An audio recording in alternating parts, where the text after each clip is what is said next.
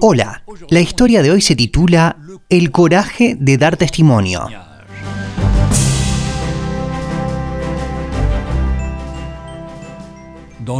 En una región de Alemania se encontraban unos maestros que trataban que sus estudiantes se vuelvan ateos desde la infancia. Un día, uno de ellos obligó a toda la clase a escribir cien veces Dios no existe. Los niños obedecieron, con la excepción de una niña de 10 años, Ana. Ana tenía padres cristianos y ella misma estaba convencida de su fe. Ella conocía la palabra de Dios y tuvo el valor de escribir cien veces Dios existe. Esto irritó a su maestro, que la amenazó con golpearla diciéndole, mañana me vas a escribir 200 veces Dios no existe. Al llegar a su casa, la pobre niña le contó todo a su madre llorando. Ya se estaba desanimando. Susurraba diciendo, Mamá, no quiero ir a la escuela mañana.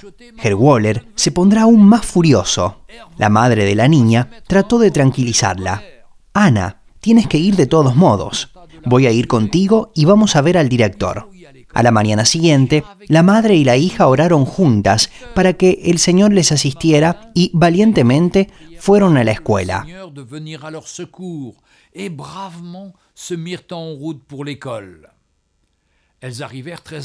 Llegaron muy temprano y pidieron hablar con el director, orando para que él no fuera un enemigo de Dios. La madre de Ana le explicó el por qué había venido. La respuesta del director fue tan impactante que Ana y su madre se estremecieron. Señora, Herr murió repentinamente ayer por la noche. Gracias a la valentía de esta jovencita, un incrédulo, el último día de su vida, tuvo cien veces el testimonio que Dios existe. En su gran riqueza, Dios nos encuentra a cada uno de nosotros en circunstancias bien específicas. Su bondad infinita puede atrapar los corazones más resistentes y endurecidos. ¿Por qué nos resistimos a Él? ¿Por orgullo? La Biblia nos dice que su gracia es para los humildes. ¿La superioridad? La palabra también nos dice que Jesús, siendo hombre, era perfecto. El propósito de Dios no es luchar contra nosotros, sino darnos la paz. ¿Por qué no bajar las armas y reconocer quién es Él y lo que Él hizo? Buscad a Jehová mientras pueda ser hallado.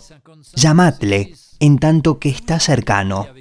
Isaías 55, versículo 6. Los invito a orar conmigo. Padre, hoy me humillo y reconozco que tú existes. Me arrepiento de mis pecados y acepto el sacrificio que tu Hijo Jesús ha hecho para salvarme. Creo en ti y a partir de hoy te doy toda mi vida. Padre, hoy mi corazón se acerca a ti. Quiero estar en paz contigo. Gracias Señor. Ven en mi ayuda. Amén. Encuentre cada día una historia en www.365histoire.com